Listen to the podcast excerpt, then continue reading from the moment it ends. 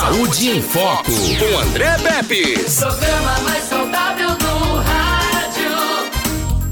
Saúde em Foco. A gente está de volta aqui com o programa mais saudável do rádio. Hoje a gente entrevista o ginecologista e obstetra Dr. Johnny Fábio de Melo Aragão, da Clínica Fetos, e a gente vai falar sobre infertilidade conjugal. Isso mesmo.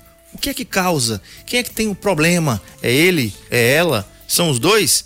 Enfim, fica ligado aqui que você vai ter todas as informações com o especialista. Infertilidade conjugal, conceitos, causas e opções de tratamento com o Dr. Johnny Fábio, que já está aqui com a gente. Dr. Johnny Fábio, boa tarde. Primeira nossa quarta-feira do ano de 2021. Seja bem-vindo. Um excelente 2021 para o senhor, para sua família, para a Clínica Fetos e obrigado pela, pela parceria que a gente faz aí durante esse ano. Todas as quartas-feiras a gente vai estar aqui falando sobre um assunto pertinente à ginecologia e obstetrícia e por que não dizer também das, uma das suas especialidades que é a infertilidade conjugal, que é tema do, na, da nossa entrevista de hoje. Seja bem-vindo. Boa tarde, André. Boa tarde a todos os ouvintes do Saúde Foco. Estamos aqui sim, né, com todo prazer para a gente discutir esse, esse tema super importante que é a infertilidade conjugal. Perfeito. A infertilidade conjugal, doutor, é uma doença definida pela Organização Mundial de Saúde como a ausência de gestação após 12 meses de relação sexual sem contraceptivo, que incide em 15% dos casais e é caracterizada por ter causas eh, femininas e masculinas. A porcentagem dos fatores masculinos e femininos é igual e ao redor de 40%. Doutor, para minha surpresa, porque geralmente quando o casal, né? Primeiro, é, o casal não tem filhos. Aí daqui a pouco eles se casam, eles estão juntos numa relação estável. E daqui a pouco começa a família, a cobrança, né? Cadê o menino? Deixa o cara viver, né? Um pouquinho. Desliga a televisão, deixa o cara aproveitar um pouquinho a vida ali.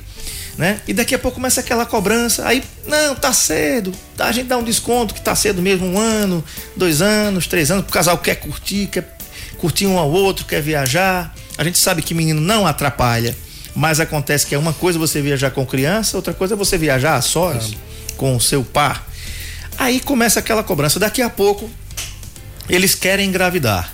Ela para de tomar um anticoncepcional, né? ele não usa preservativo mais.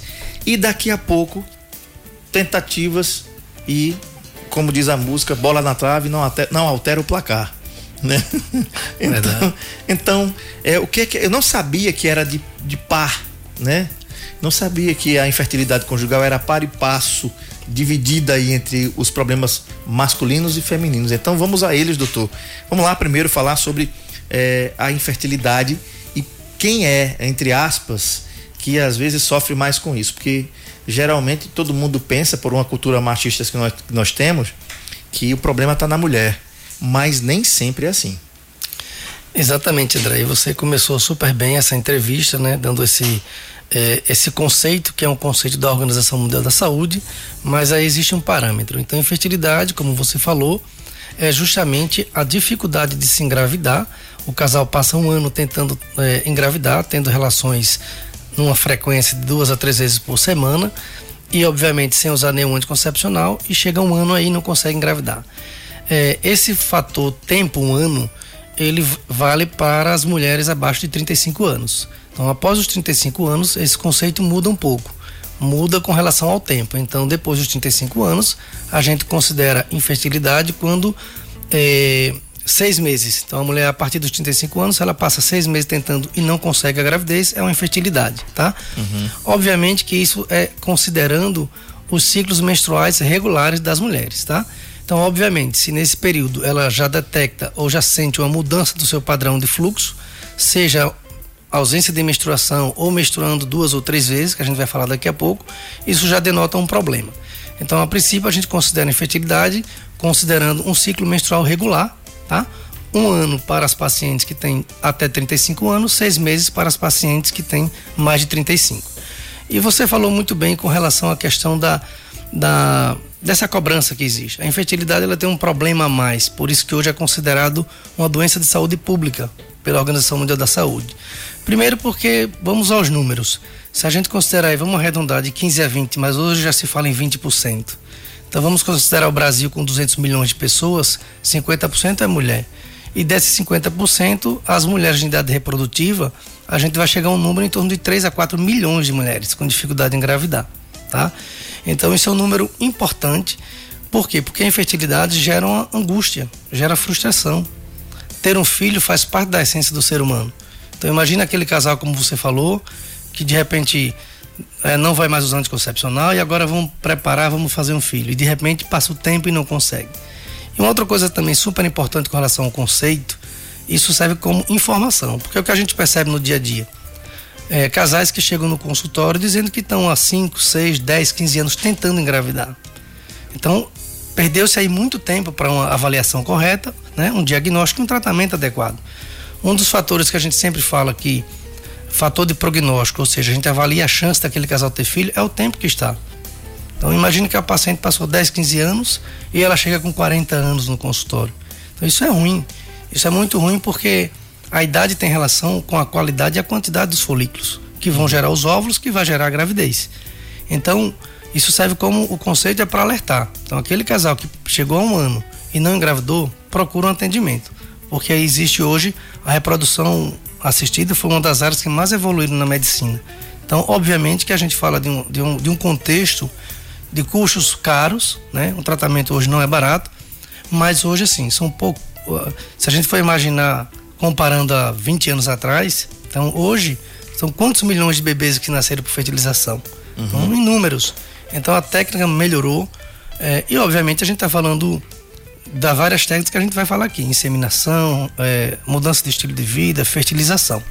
Então, o primeiro ponto é prestar atenção nos ciclos menstruais e no tempo que está tentando engravidar. Uhum. Perfeito. É, tinha uma. Quando eu era criança, adolescente ali, na, na pré-adolescente, com 12, 13 anos, se falava muito do bebê de proveta. Você vai explicar, tinha até uma música, até o Silvio Santos cantava essa música, né? Ele cantava na época do, do carnaval, uma marchinha de carnaval.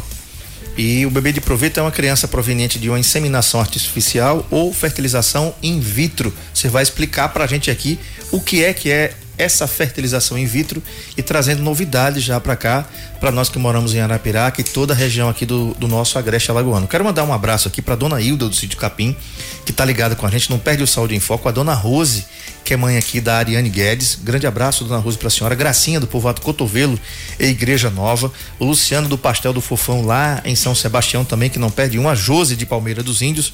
E também a minha querida Fátima, que mora lá em Coruripe e que está mandando um abraço aqui pra gente. Ela diz assim: é que adora esse programa. É, na a Fátima Santos, no estacionamento de cana da usina Coruripe, lá em Coruripe, não perde um Saúde em Foco. O pessoal de Iati também que não perde. A Tereza Cristina, que mandou um abraço pra gente ontem aqui de Garanhuns, que também não perde um Saúde em Foco. Então, muito grato aí pela, pela participação de vocês e pela audiência. Doutor Johnny, uma coisa importante aqui. Por exemplo, Vamos lá. A idade da mulher é o primeiro fator de prognóstico para infertilidade. Isso porque a quantidade e a qualidade dos óvulos reduzem com o passar dos anos. Como a gente vai diminuindo a testosterona a partir dos 30 anos, ou seja, o hormônio masculino vai caindo 1%, a mulher também vai ficando infértil, né? O hormônio masculino é, é, é o, a testosterona é, é responsável por vários, várias coisas que habitam o universo masculino. Dentre elas, aí o, o tesão, né? Vamos falar no popular aqui, né? A libido, o tesão, como você queira chamar, né? A própria ereção também está ligada a uma boa testosterona e tal. Quando vai diminuindo, quando vai diminuindo, a curva, engraçado, rapaz, a curva dos 30, depois dos 30 vai diminuindo, diminuindo, diminuindo. Tem gente que sente mais, tem gente que sente menos, e aí os especialistas já falaram aqui que isso é normal. Tá, mas ainda no útero da mãe, doutor, um feto do sexo feminino tem em torno de 20 milhões de óvulos. Olha só isso. Mas 75% desses óvulos são perdidos no nascimento. E após o início da menstruação, perde-se ainda muitos outros todo mês. Entre os 20 e 30 anos, a mulher está no seu ápice da fertilidade, 20 e 30 anos. Idade Nessa idade, apenas 3,5% delas apresentam infertilidade. Então vamos lá, a mulherada aí que tem 20 e 30 anos, tá no ápice da fertilidade, tá prontinha, né? Só que 3,5% delas apresentam infertilidade. Contudo, aos 35 anos a fertilidade já começa a reduzir drasticamente.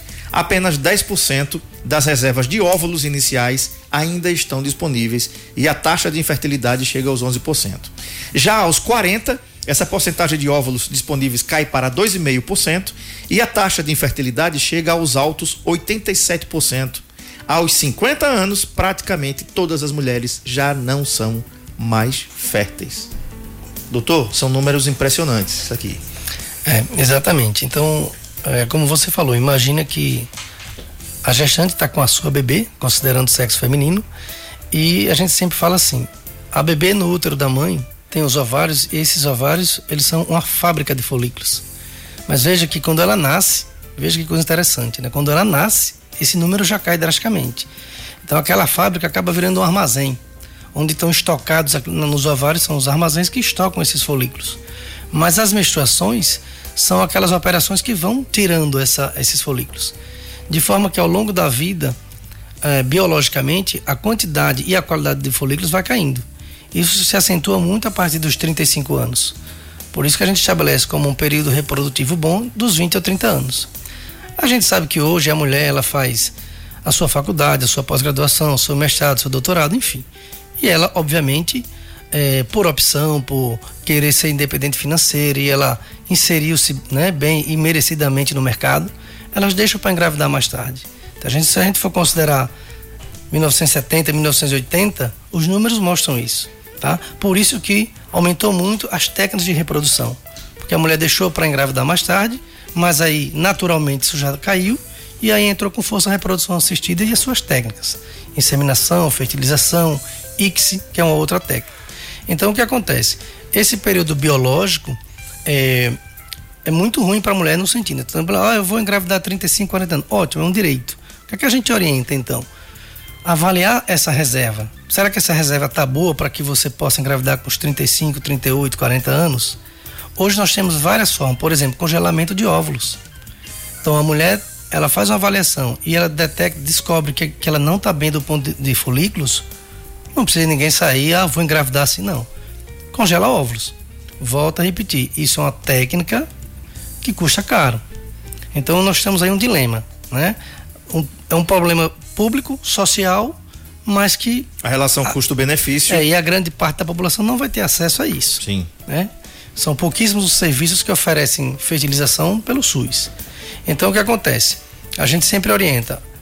Tudo bem, você quer engravidar com 35, 40, ou porque você não achou o seu marido, ou porque você quer trabalhar, independente. Procura estar tá atenta na questão da menstruação, procura estar atento nos exames. Hoje nós temos o melhor exame para avaliação da reserva de folículos, chama-se hormônio antimileriano. Então a gente detecta esse exame, se tiver bom, ótimo, ela fica tranquila. A gente vai repetindo a cada dois anos, três anos. O que é que a gente vê hoje na prática? Muitas mulheres jovens, inclusive, na pré-menopausa ou na, ou na menopausa, porque deixou de fazer essa avaliação a tempo, um tempo hábil. Então é importante tudo isso, todos esses conceitos, mas é importante saber que é preciso fazer uma avaliação com o ginecologista para uma avaliação do ponto de vista reprodutivo. Então, hoje toda mulher faz seu ultrassom vaginal. E aí precisa ter uma visão voltada para a reprodução. Existe uma avaliação que a gente chama contagem dos folículos antrais, que é outra técnica para a gente avaliar a reserva de folículos. Então, se você é uma paciente com 20, 25 anos e você chega no ultrassom e tem um, dois folículos, isso não está legal, isso não está normal. Então, como é que a gente avalia a reserva de folículos e do ponto de vista reprodutivo?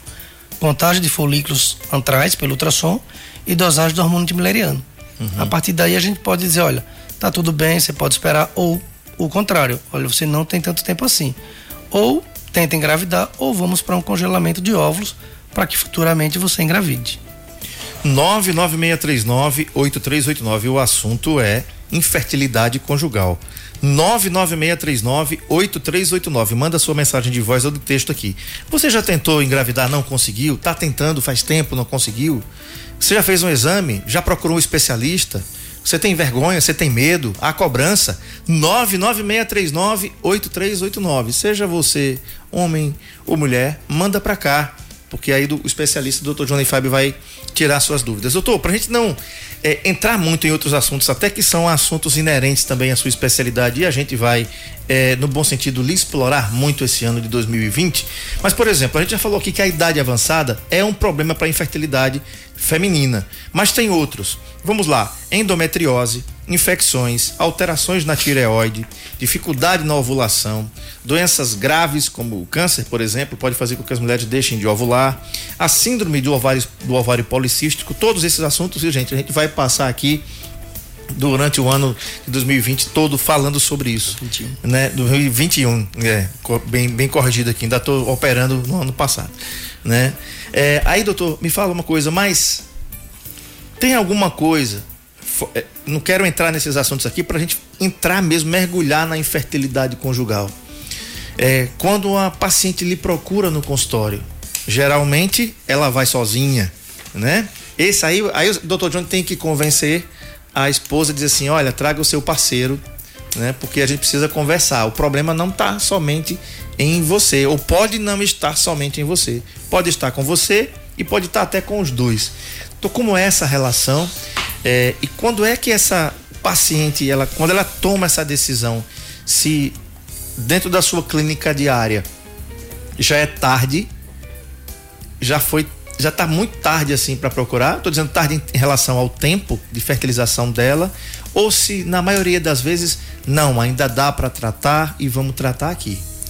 Na maioria das vezes, na maioria das ocasiões, dá tempo, tá? É, isso é outro ponto importante. Quando a gente fala de infertilidade, nós não estamos falando da infertilidade da mulher, nós estamos falando da infertilidade conjugal. Como você bem falou também no começo, 40% é de causa feminina, 40% é de causa masculina e 20% os dois têm uma causa, ela tem uma causa e ele tem uma causa. Então, isso demonstra a importância é, não só da presença do marido ali, mas obviamente no contexto geral de participar de tudo aquilo, porque ele faz parte disso tanto do apoio né, psicológico de estar ali junto, é o casal que tem, que, tem que estar junto. E assim, é, a gente, André, com relação a essa questão que ainda é cultural, de um machismo, mas a gente já está vendo que isso está melhorando. Então, a gente acompanha muitos casais que, obviamente, vai o marido e a mulher lá, tá certo? Porque não, não é só pedir um espermograma, né? Um dos exames que a gente pede que é a avaliação masculina, mas é saber da vida, dos hábitos desse marido a questão da bebida, a questão de fumo, a questão de uso de outras drogas, a questão da, da frequência das relações sexuais. Porque nós, tá, nós estamos considerando um ano de fertilidade, mas será que esse casal está tendo relação numa frequência adequada? E que período é esse que eles têm que ter essa relação mais frequente? Então, isso é um ponto que a gente tem que orientar.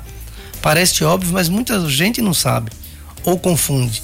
Então, você fala, ó, a, a gravidez ocorre no período ovulatório. Então, o período ovulatório ocorre do 12 ao 16 dia da menstruação, considerando o primeiro dia. E o primeiro dia, muitas vezes, não é aquela borrinha de café, é quando vem um sangue vermelho vivo. Então, você vê que são pequenos detalhes, mas faz diferença. A média é o 14 dia. Tá, mas quantas relações eu, eu preciso ter do 12 ao 16? O ideal é diário. Mas a gente sabe a vida como é, a correria, o cansaço, muita coisa. Então a gente também não pode ser muito fantasioso e achar que tudo vai ser dessa forma. Então a gente orienta, olha, do 12 ao 16 dia, tenta ter pelo menos relações sexuais é, inter, intercalando, dia em sim, dias dia alternados, não. Certo. Em dias alternados. Então, veja que muitas das coisas que a gente faz é orientação. Então, o paciente, por exemplo, chega lá com peso bem acima do peso. A gente orienta ela a perder o peso. Às vezes a paciente chega com 20 anos. Então hoje a obesidade é um problema que interfere diretamente, não só é, atrapalha a menstruação, atrapalha a ovulação e até para o tratamento. Então a gente tem que ver o contexto geral, estilo de vida da mulher, estilo de vida do homem, o que é que eles usam, o que é que eles usam, como está essa questão da frequência da relação sexual. Então assim, o marido participando fica muito mais fácil porque a gente está falando para ele, é, é, diferente da mulher chegar para ele, de repente ela não entendeu direito alguma coisa, ou ele não consegue é, absorver todas essas informações. Então é importante demais e precisa o casal estar tá junto, tanto na questão das orientações quanto dos exames. E aí vem os exames. A gente avalia a idade da mulher, a gente avalia a reserva dos folículos através de ultrassom endovaginal e de alguns hormônios. A gente não pede hormônio antimileriano para todo mundo a toda hora. É um exame caro. Mas se a gente faz um ultrassom e ela está dizendo que está menstruando regularmente e a gente vê que tem folículos, isso já é um grande passo. A gente parte para outros exames, exame das trompas. A gente precisa de uma histerosalpingografia, porque é um exame que avalia se as trompas têm passagens. Então, assim, quando a gente fala de causas, causas femininas, causas anatômicas, tem mulher que tem miomas, tem pólipos, ou aquela mulher, por exemplo, que já fez laqueadura tubária. Ela tirou as trompas, mas ela quer engravidar. Fertilização. Então a gente vai avaliar o homem. De repente vê uma alteração discreta ou moderada no espermograma. Mas não é só isso. Ele está bebendo muito, ele está fumando, o que é que ele está fazendo? Porque às vezes a alteração do estilo de vida melhora isso. Uhum. É lógico que se for uma alteração acentuada, a gente vai ver. Precisa de uma fertilização e tem casos até que precisa de um ciclo de fertilização com espermatozoide de doador. Então assim, a coisa ela tem uma dimensão e ela tem uma gradação. A gente tem que estudar Cada casal é particular, tem a sua história, tem o seu, o seu diagnóstico, para a partir daí a gente propor os tratamentos adequados. Doutor, é, uma pergunta que me veio aqui à mente foi o seguinte: você pode participar pelo 996398389. Manda sua pergunta para cá, 996398389. O assunto é infertilidade conjugal. É, doutor, uma, uma coisa que eu tenho, tenho pensado muito é o seguinte: as doenças psicossomáticas elas têm crescido muito, principalmente a pandemia se atenuou muito, ligadas à ansiedade, ao pânico, à depressão, enfim, né?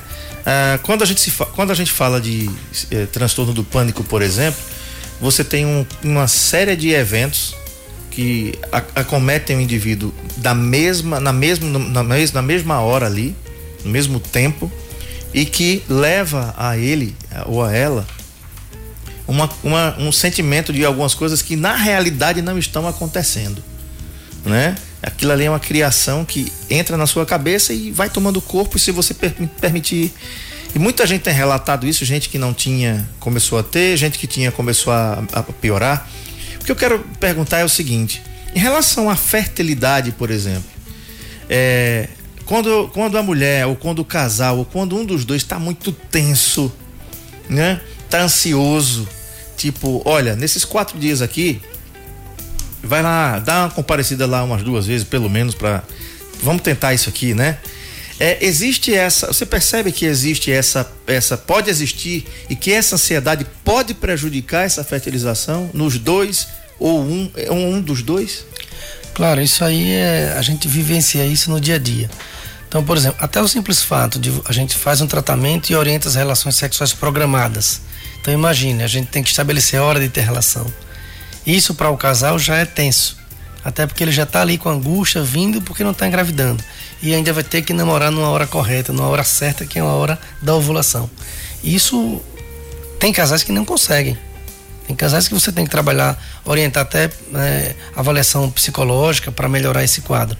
Né? Dizer, olha, veja aí, vocês têm que criar uma forma, assiste um filme, faz alguma coisa para mudar. Então a gente sabe que tem pacientes mesmo que, por exemplo, elas vêm com muita ansiedade e até usando medicamentos, até do ponto de vista não, não psicológico, mas psiquiátricos. Então, a gente tem que ver o contexto geral, saber o que ela está usando, porque na verdade, eu sempre falo que a reprodução assistida, o objetivo da reprodução não é somente engravidar. Nós temos que pensar em engravidar na gravidez e no parto. Porque não adianta simplesmente a gente fazer um tratamento a mulher engravidar e daqui a pouco ela ter problema e a gravidez não ir para frente. Então a reprodução assistida é assim: o seu bebê está em casa com você, porque não é só engravidar. Por isso que algumas existe é, é, é, parâmetros de qualidade de um serviço de reprodução. Porque não adianta a gente dizer, ah, meu, a minha taxa é 90%. Tá, mas quantos bebês nasceram? Então essa é a questão. E voltando à sua pergunta mais especificamente, essa ansiedade atrapalha sim. Porque a ovulação, mesmo que você faça artificialmente, mas muitas vezes ele é um processo, é um jogo hormonal. E num processo de ansiedade extrema, isso altera. Isso altera. É como, por exemplo, mulheres que têm um estresse agudo e ela para de menstruar. É o mesmo princípio de uma daquelas super atletas que são muito magras. Então também tem que isso na balança não é só estar acima do peso, estar abaixo do peso também prejudica. Então você vê quanta coisa a gente está falando aqui que vai se entrelaçando na outra. Então é um contexto geral, né? não é só aquela coisa, ah, vou olhar só a mulher fazer outra ação, não é só isso. A gente tem que conhecer o casal, saber como eles vivem, a, a conjuntura da coisa, né? Se eles brigam, porque, ó, imagina a gente, eu fiz um tratamento uma vez numa paciente que na hora de ter relação eles brigaram e não tiveram. Então veja, não estava havendo uma preparação para aquilo ali, para aquele ciclo. Porque é uma coisa que, né, um tem que ceder, o outro também tem que ceder. Poxa, nós estamos com o objetivo que é engravidar. Então você faz uma pesquisa, faz exames, na hora do tratamento você não tem as relações porque brigou. Uhum. Então você vê, é muita coisa envolvida, né? E a gente tem que passar isso, ó, gente. Vocês estão aqui juntos, estamos juntos. Eu vou dar a minha força para que vocês atinjam o objetivo, mas depende de vocês também. Então é assim que funciona. É, no livro é, Quando Tudo Não É o Bastante, é um livro pequenininho, e o autor, que é um rabino, ele faz uma observação interessante. Ele diz assim que a felicidade é como uma borboleta que você pega a sua rede e vai para um campo florido para caçar aquela borboleta e você corre, corre e você não consegue pegar. E você se cansa. Se quando você volta para casa com a sua rede, que senta na sua cadeira ali na varanda, ela vem e pousa no seu ombro. Eu já vi vários casais que tentavam, tentavam, tentavam, tentavam, mas a, a, parece, a ideia que dá é que quando eles, entre aspas, né? Eles relaxaram assim, eles tiraram aquela aquele peso, aquele fardo, aí parece que Deus assim disse, agora eu vou dar a mãozinha.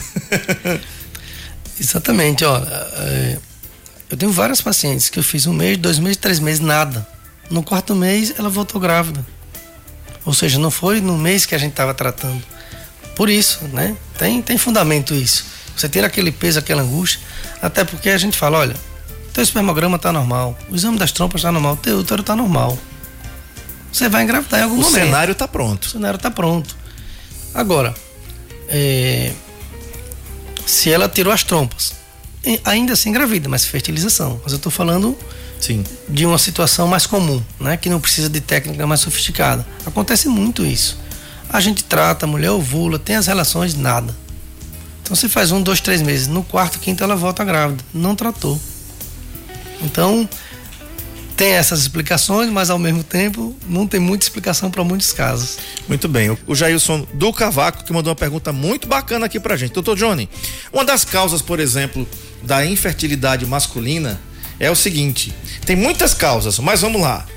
Os testículos não cresceram corretamente na cavidade abdominal para a região escrotal, situação que leva o nome de criptorquidia o homem também pode ter perturbações endócrinas como a síndrome de Kalman e a síndrome de Prader-Willi. Além disso, tem outras possíveis causas de infertilidade masculina. Eu tinha uma delas, tá?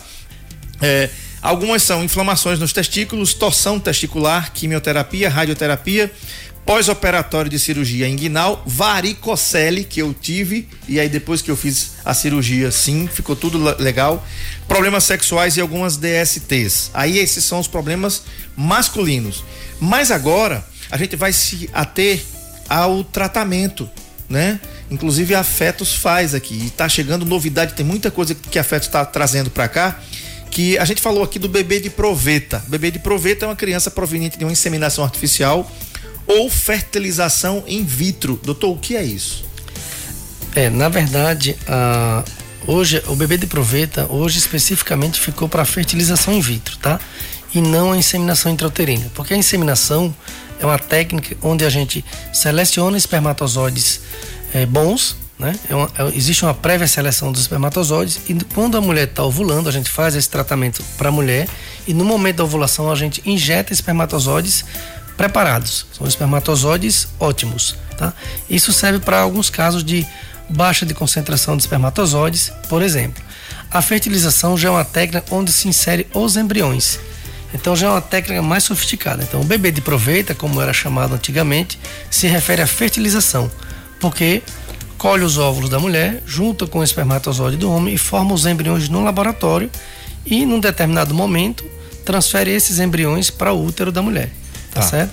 Então isso é o bebê de proveita que é pela fertilização in vitro. Tá, tem uma pergunta aqui. É... Boa tarde. Gostaria de saber quais são as chances de uma mulher engravidar quando os folículos amadurecem, mas a camada que envolve o útero não atinge a espessura adequada. É, ela deve estar tá falando de, obviamente, do espessamento endometrial, tá?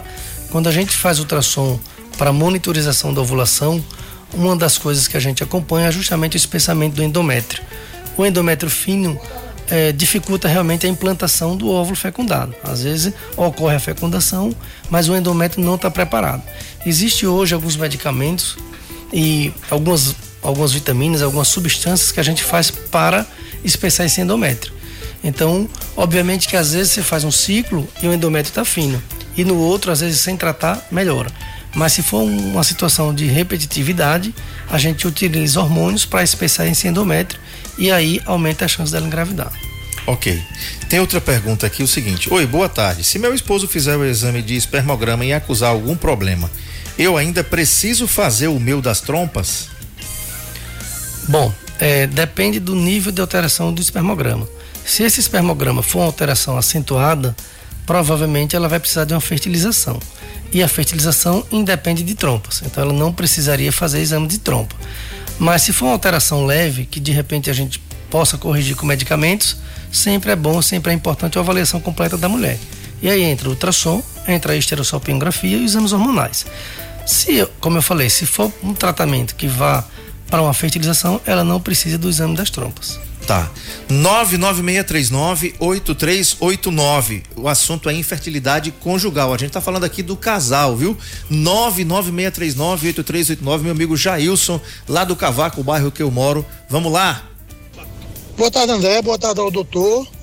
André, eu queria saber do doutor aí se já tem aqui em Arapiraca alguém que faça a inseminação e se na hora que fazer a inseminação, se realmente dá certo, porque a gente sabe que tem um custo alto e pode dar errado. E aí?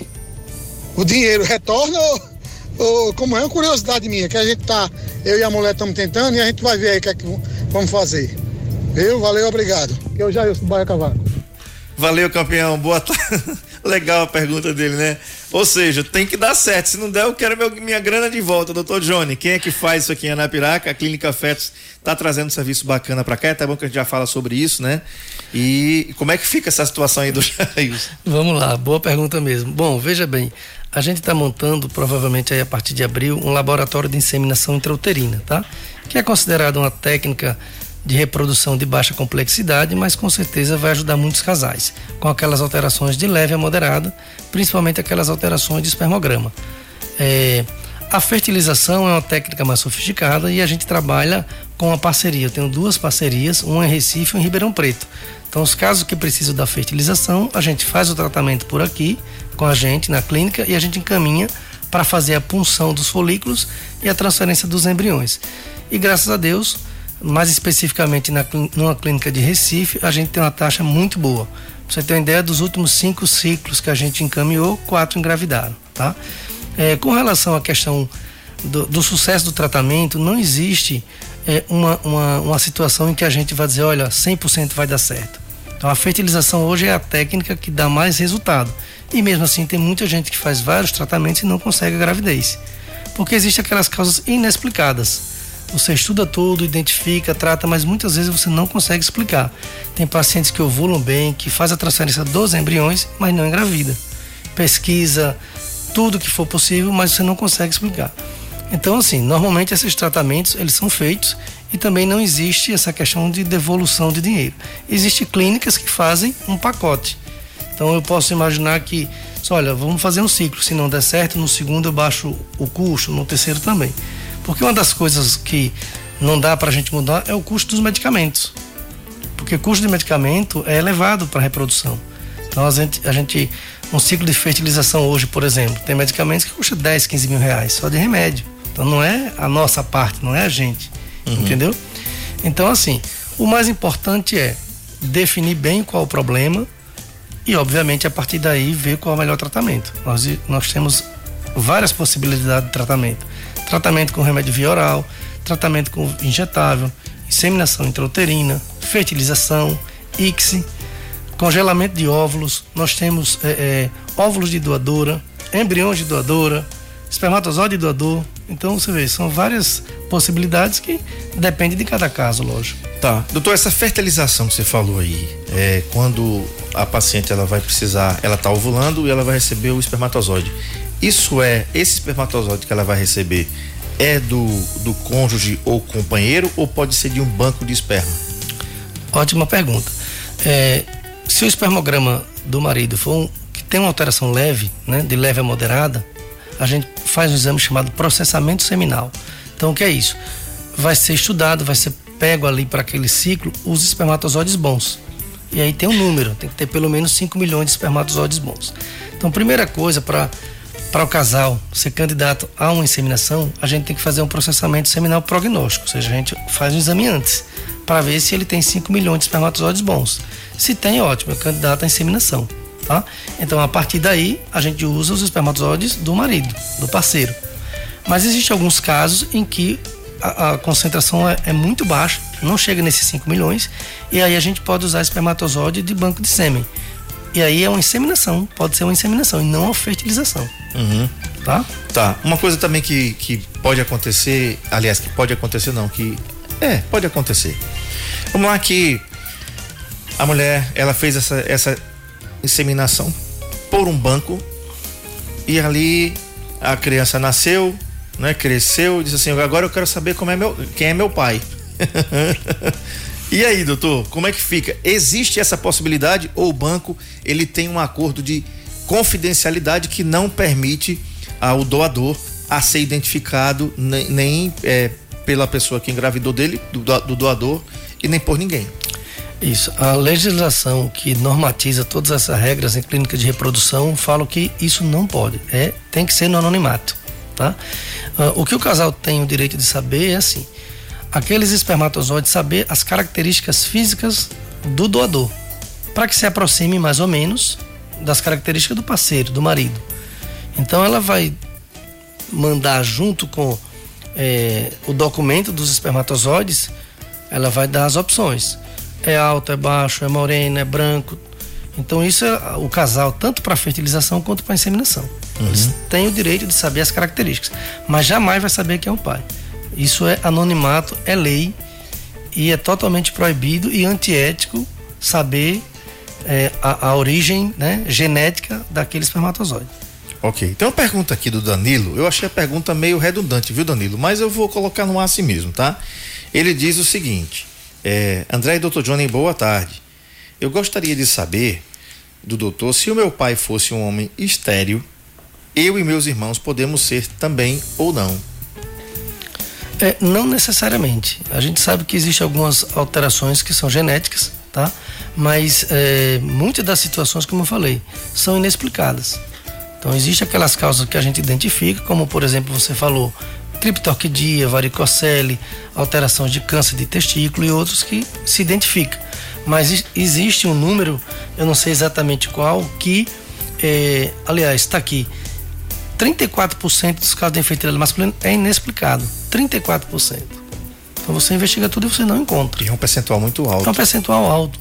Então a maioria do, da, da, das causas masculinas vai se enquadrar nesse 34% que é, você não consegue explicar. Você faz ultrassom testicular, o espermograma está normal, enfim, e você não encontra Entendi. uma causa. Entendi. Entendeu? Agora, doutor, tá bom. Quando, quando o casal quando você vai tratar o casal, infertilidade conjugal, você trata o casal. Tudo bem.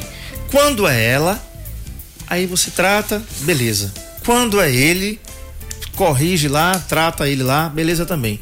Doutor, e quando é os dois? Já teve algum casal que você tratou que o problema estava no casal, nele e nela e tem sucesso, tem solução? Quando. Porque imagina a ansiedade, né? Quando chega lá e diz: Não, pode estar tá com ela o problema, pode estar tá com ele de repente você pega os laudos assim, olha, vocês vão ter que trabalhar muito, viu? é, isso acontece bastante, né? Como a gente falou, isso se enquadra em 20% dos casos. Então, o que é bastante comum? A mulher vem com ovários micropolicísticos, que a gente vai falar na próxima semana, que é a causa mais comum de distúrbio hormonal que leva à infertilidade, e o homem, por exemplo, tem uma alteração leve do espermograma. É lógico que, como eu falei, a gente vai ter que buscar as informações dele, porque muitas vezes é uma alteração que a gente pode mudar. Ele pode estar bebendo bastante, quinta, sexta, sábado, domingo, misturando, né? Cerveja, cachaça, uísque, enfim. Atividade física, ou ele está acima do peso. Então, assim, é, existem situações onde o problema é dos dois. E a gente, obviamente, tem que falar para os dois: olha, não existe um problema único, tem um de cada lado. Então, vamos corrigir e depois que tiver tudo normalizado, a chance de engravidar é muito boa. Uhum. Tá. Agora, é, uma pergunta: o que é reprodução humana assistida? Por que que tem esse nome, né? Quem está em casa às vezes pode pensar assim: peraí, o cara vai assistir, é? Então vamos falar aqui, né, Edmilson Melo? Tem que colocar os pingos nos is, como fala, né? O que é reprodução humana assistida, doutor Johnny? É, o termo reprodução humana acabou também virando redundante, porque a gente trata de humanos, então a princípio não precisa dizer reprodução humana. Embora hoje nós temos uma, é, uma sociedade que é a Sociedade Brasileira de Reprodução Humana. Talvez para diferenciar de outros tipos de reprodução animal. Mas quando a gente, nesse contexto que nós estamos falando, a gente está falando de reprodução humana. E tem muitas, é, em termos de termos, que hoje a gente usa mais reprodução assistida. A reprodução assistida é no sentido de prestar assistência, de fazer um diagnóstico, de fazer um tratamento correto. E obviamente que é, praticamente em todos os tratamentos de reprodução assistida a gente usa medicamentos. A gente faz orientações, a gente faz ultrassom seriado, a gente faz medicamentos injetáveis. Então isso é uma assistência e um acompanhamento do ciclo até o momento da, de uma gravidez. Então, por isso que o termo reprodução assistida no sentido de você assistir, de você prestar assistência ao casal para que esse casal atinja o objetivo da gravidez. Muito bem, tem uma participação aqui pelo nosso telefone. Boa tarde, quem fala? Boa tarde, é Amanda. Alô, boa tarde. Boa tarde, é Amanda. Vamos lá, Edmilson Melo. Boa tarde, quem fala? Boa tarde, é Amanda. Alô? Alô? É Amanda. Oi, Amanda, boa tarde. Você fala de onde? Terminador do Negrão. Tá, do Minador do Negrão. Qual é a sua pergunta para o Dr. Johnny? É, eu gostaria de saber, por conta assim, é, quem tem, já teve filho pode ficar infértil? Se quem já teve filho pode ficar infértil, é isso? É, Tá joia. Vou colocar no ar aqui, ele vai responder, tá bom? Muito obrigado, Amanda, pela sua participação. não. Amanda, obrigado pela pergunta. Veja, é, existe a infertilidade de causa primária e de causa secundária. A primária é aquela em que a mulher nunca engravidou. E existe a infertilidade secundária. É aquela ela já engravidou em algum momento e a partir daí o tempo passa, entra naquele tempo que a gente falou de um ano e não engravida mais. E aí a gente vai ter que buscar o que é que houve de lá para cá, tá? Quando é uma gravidez recente, digamos que ela tenha tido bebê há dois ou três anos, a princípio imagine-se que pode ser apenas uma, uma alteração ovulatória que está ocorrendo. Agora, quando ocorreu uma gravidez há 9 anos, há 10 anos, a gente trata como se fosse uma primeira gravidez e busca todas as informações. Porque, obviamente, os problemas surgem. Então, de repente, o homem não tinha um problema lá atrás, mas ele passou a ter né, né, nesse momento. Como a mulher também. Ela pode ter surgido mioma, pode ter tido um pólipo, pode estar tendo uma alteração da ovulação, pode estar tendo uma alteração hormonal da tireoide, da prolactina, de diabetes. Então a gente tem que refazer tudo para chegar é, é, é, num diagnóstico correto e tratar. O fato dela já ter tido um filho, ou seja, em termos de números, uma infertilidade secundária, do ponto de vista de êxito, é melhor do que aquela primária. Mas isso depende também da idade e de outros contextos, como a gente está falando. Ok. Muito bem. Doutor Johnny, vai ter um evento hoje da revista Ápice aqui que você vai participar, então manda ver aí, convida o pessoal aí que pode convidar. E o que é que tem de novidade aí? Verdade. A, a Ápice é uma revista inovadora, né? Que já está consagrada.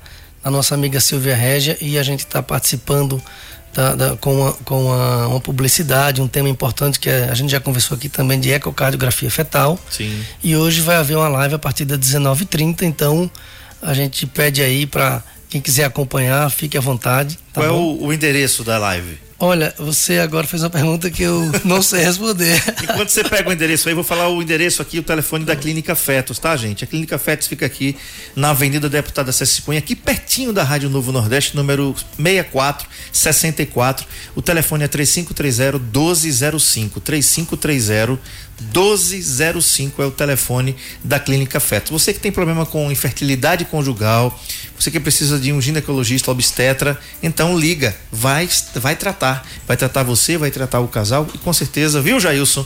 Vamos tirar esse escorpião do bolso aí, vamos pagar a infertilidade conjugal, né? não? É para se tratar, para ficar bem na fita. O endereço, deixa eu ver aqui, lançamento da revista Ápice Digital. É, a, a hashtag é Eu Me Vejo na Ápice, né? A hashtag é Eu Me Vejo na Ápice. Você vai aí, coloca aí revista A Ápice. A Ápice são dois As. A Ápice no, no Instagram e você vai encontrar essa live a partir das 19 horas, não é isso, doutor Johnny? Isso. Muito bem. Doutor Johnny, muito obrigado pela concessão da entrevista. Quarta-feira, aguardo você aqui com mais um tema muito bacana que você escolheu aí através da sua equipe e também aí um grande abraço para o Flávio que cuida aqui das suas redes sociais. Lembrando, telefone da Clínica Fetos 3530 1205. Muito obrigado, meu amigo. Até a próxima, se Deus quiser. Obrigado, André. Obrigado a todos os ouvintes. É lógico que é um tema extremamente importante e longo, porque um assunto vai puxando o outro. Mas à medida que a gente for é, participando dos programas, a gente vai tirando as dúvidas e a gente não necessariamente vai ficar falando só naquele tema. A gente pode, obviamente, voltar a um tema de, um, de uma de uma quarta-feira anterior para que a gente possa sanar as dúvidas de todas as pessoas. É um tema que realmente mexe muito com a parte psicológica, mas a mensagem aqui é, primeiramente, obviamente, fé em Deus, né, para tudo. A ciência está aí para contribuir e a gente tem números excelentes de tratamento, de êxito. Lógico que não dá para ser 100%, nem a melhor clínica de reprodução do mundo tem números dessa forma. Mas a gente faz o possível e estamos sempre buscando conhecimento para poder ajudar as pessoas a realizar o sonho de ter um filho. Perfeito. Muito obrigado. Valeu. O programa mais